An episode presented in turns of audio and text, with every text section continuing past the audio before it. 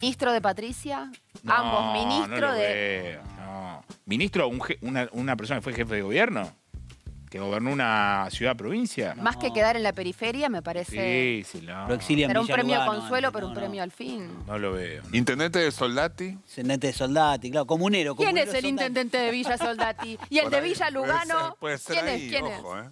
Bien, le voy a dar la bienvenida al invitado de esta noche. Él es Eduardo Graham, también precandidato a jefe de gobierno porteño por el partido de Guillermo Moreno, Principios y Valores, cura.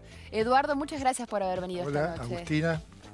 Hola, ¿qué tal? A todos, buenas ¿Cómo le va? noches. Muchas gracias por la invitación. ¿eh? Bueno, estamos hablando de jefes de gobierno porteño que quieren convertirse en otra cosa y vos haces un camino previo de ser cura, has pasado a la política de la mano de Guillermo Moreno. Así es, así ¿Estás es. de licencia de tu, de tu No, vida no. religiosa, digamos, en, en tu Sí. gestión religiosa, no de tu Sí, religión del alma, digo? Entiendo la pregunta. Licencia o dispensa en derecho canónico son palabras para otra cosa. Lo que tengo es un prescindir por el tiempo de la, la competencia electoral y el cargo, eh, prescindir de la actividad pública del ministerio. Bien. Por ejemplo, pre- predicar en una misa, ¿no? Pero sigo siendo cura de Buenos Aires, puedo dar misa solo, aunque yo prefiera dar misa, dar misa, celebrar la misa con la comunidad, la misma de siempre. ¿Cómo da misa solo? Un cura puede dar misa solo, es inusual, pero yo podría. Vos te paras solo y hablas y no hay nadie. No, con, con una o dos personas. Ah, ah, ok. Eso en el pero me templo refiero, me puede ser refiero, en cualquier lugar. No, no, dijo misa solo. Digo, nunca vi un cura No es hacer buena misa la solo. pregunta, pero... Porque estaba solo, por te eso puedo, no te puedo invitar si querés. No, no, pero nunca escuché que se haya una, haga una misa solo. Está bien. A veces, bueno, son ocasiones, pero es- lo quiero decir para mostrar que yo puedo dar misa, entonces no estoy fuera del ministerio, sino de la el rol público del ministerio. Pero yo, yo vivo en, en San Telmo, sigo estando en la misma parroquia, es una, una parroquia en la que tenemos actividad con los artistas. El obispo Jorge me ha dicho que siga trabajando con los artistas en la comunidad, así que se trata de eso. No es muy habitual, Eduardo, que la gente de la religión pase a la política. No sos el primer caso, ni serás el último, por supuesto, pero no Es lo más habitual. Vienen de otros espacios, generalmente. Es una ¿Qué fue lo que decisión- te convenció? Es una decisión personal, ¿no?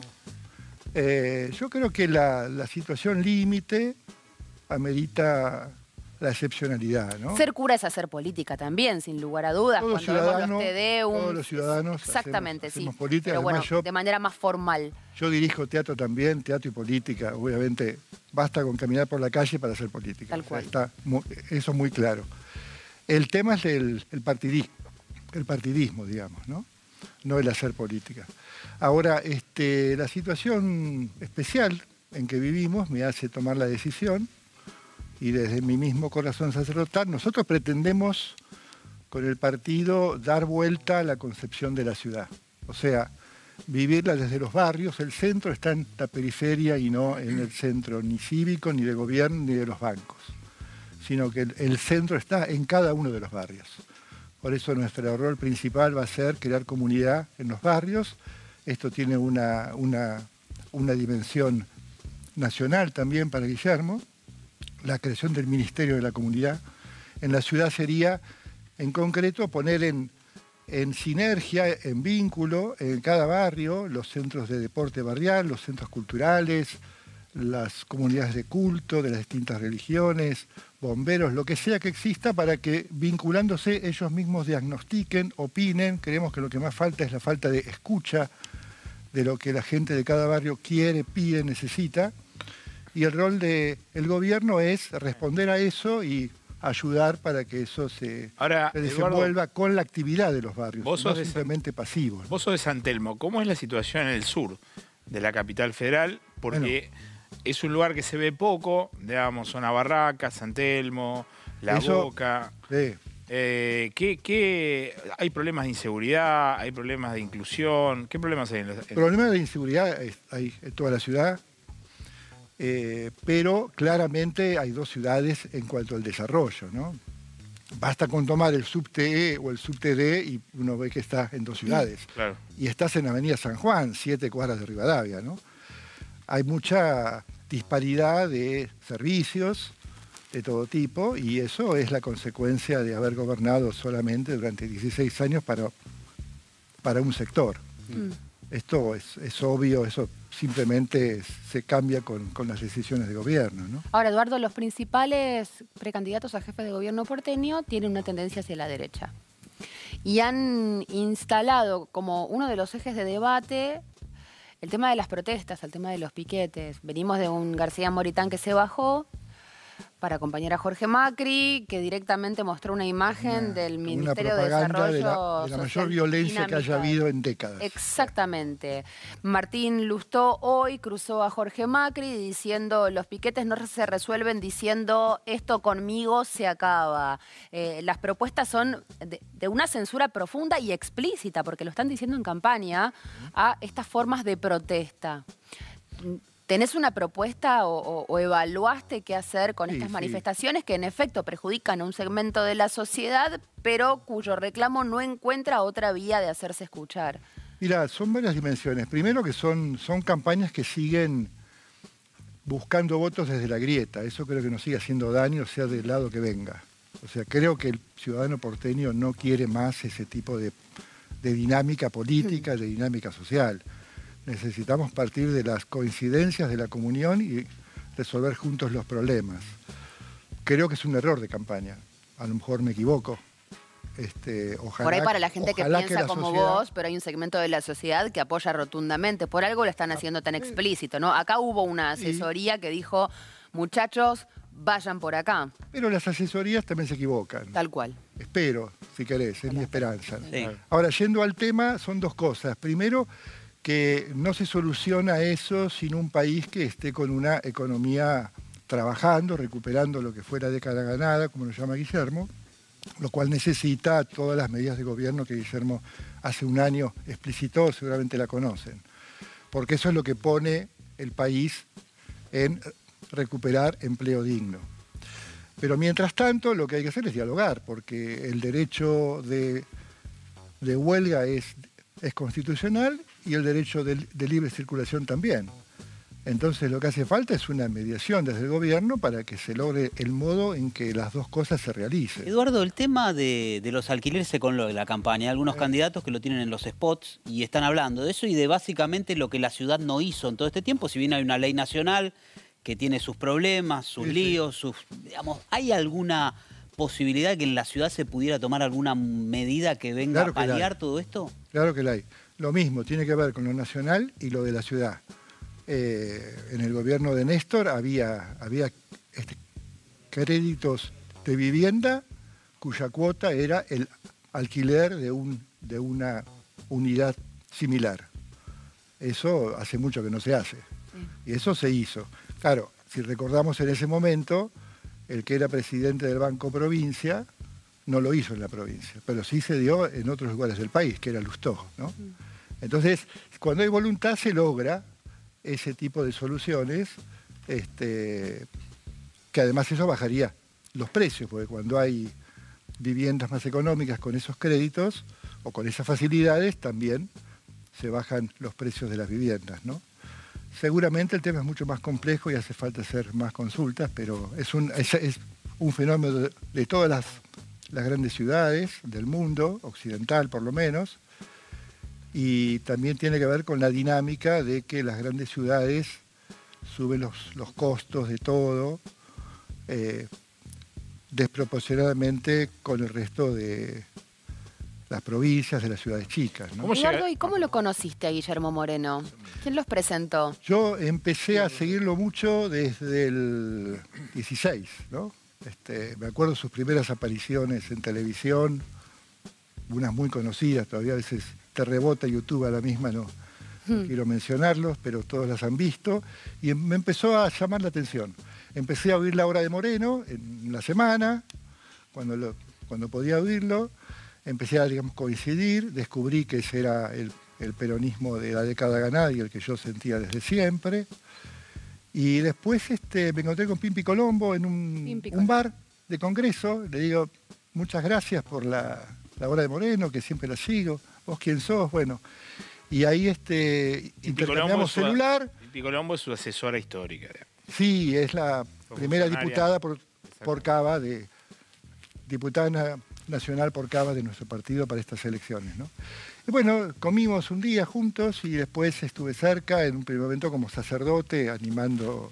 ¿Te habló mucho cuando comieron? ¿Te habló mucho? ¿Te comió la oreja? ¿Viste que ah, No, no, Vos no. comías, vos comías, él Yo, hablaba. comía, eh, ya, yo quería comer, así que me vino bien. Anda con hambre a almorzar con Moreno porque Pero vos hablabas de la década ganada. Habla Marta más que Guillermo Mendoceno. Ahora, vos hablabas Marta de, habla más que de la década ganada. Moreno critica últimamente a todo el kirchnerismo, incluido a la, a la vicepresidenta. sí. ¿Cómo ves eso vos? Bueno, básicamente coincido. Lo que pasa es que ahora se ven los resultados, ¿no? Este, desde el gobierno de Kicillof en adelante no ha habido más que devaluaciones, encubiertas, abiertas. Es eso lo que él, lo que él critica, junto a muchas otras cosas que son buenas. ¿no? Eh, Él critica de que Pero se desde la economía, Él dice, cuando me fui yo se puso todo mal. bueno, la, econo- parcial la economía se desvió desde entonces, ¿no? La Bueno, devaluación de indiscutible. enero, y después siguiendo unos y otros, tanto el macrismo como Alberto, las devaluaciones siguieron y todavía no se, re- no se revierte, ¿no? Y en una supuesta jefatura de gobierno tuya, Eduardo, ¿en ¿la ciudad de Buenos Aires sería un estado laico? El Estado es- en sí es, es ¿O propiciarías autónomo, la religiosidad en, en- en la ciudad? No, no, de ninguna una manera, de ninguna tuya? manera. Lo que sí, este, o sea, la, la Constitución es la misma, no, no, no cambia. Sí creo de que estaría bueno dar visibilidad que todas las comunidades de culto, no solamente católicas, y otras denominaciones cristianas, musulmanas, judías y otras, eh, las comunidades de la ciudad, las que yo conozco, todas aportan a la vida social. A lo mejor está bueno que esa tenga más visibilidad en los barrios, con un mayor trabajo, mayor incidencia, mayor compromiso, que es cierto que siempre necesitamos crecer. Bueno, no es épocas de fe. ¿Está, ¿Está bien vista la fe Mira. religiosa? Mira, este, yo me gusta el cine mucho, Tarkovsky, no sé si es un ruso, y en una película él dice, el personaje que le, le hace un- una pregunta similar, dice, el almámetro nos inventó, ¿no? Eh, en el Evangelio hay gente que parece que no tuviera fe para, para la opinión pública de entonces, y Jesús dice, ni en Israel he visto tanta fe. Y en otros casos, gente supuestamente muy creyente, como un Sanedrín, evidencia que esa fe era falsa. Así que todos estamos transitando juntos el camino. Este, uno a veces descubre que creía creer y no había compromiso auténtico, y otros a lo mejor pensaba que caminaba sin Dios y un día descubre que estaba siempre con Él. Esos son los, los caminos de cada uno. ¿no? Y le pasa, me imagino, ¿no? Eh, haciendo, es indudable preguntarle, ¿no? También por, por su actividad como cura, eh, que cuando se encuentra dando un discurso político o hablando, encuentra una similitud en las oratorias que puede llegar a hacer en la iglesia, se le mezcla por ahí un poco las ideas o un poco también el mismo camino para poder comunicar. La política en sentido, como decíamos al inicio, por supuesto, porque el reclamo de la justicia y de la paz está en el corazón del Evangelio, así que no hay, no hay comunidad cristiana ni bautizado que no pretenda, por lo menos es lo que tiene que afirmar, colaborar con la justicia y con la paz. ¿no? Ahora, Este, ¿qué, qué, qué opinión le merece cuando escucha a los candidatos, muchos de ellos en la ciudad, pensar sobre todo en cercenar derechos, ¿no? El estar hablando, por ejemplo, de una posible reforma laboral, de que se venga tal vez incluso una posible reforma jubilatoria, digamos, ¿hacia Sí. dónde va la campaña? Porque nos están diciendo, vamos a hacer esto, esta vez lo están diciendo, y digamos, el mensaje a veces parece contrapuesto. Por eso decía que es una situación límite, por eso doy este paso, porque estamos en riesgo, claramente estamos en riesgo, ¿no? Que el equilibrio em- empresarios, trabajadores, movimiento sindical, iniciativa privada, con un gobierno peronista que, como decía Perón, es esclavo de un pueblo libre, ¿no? Eh, si eso se pierde, los riesgos son grandes.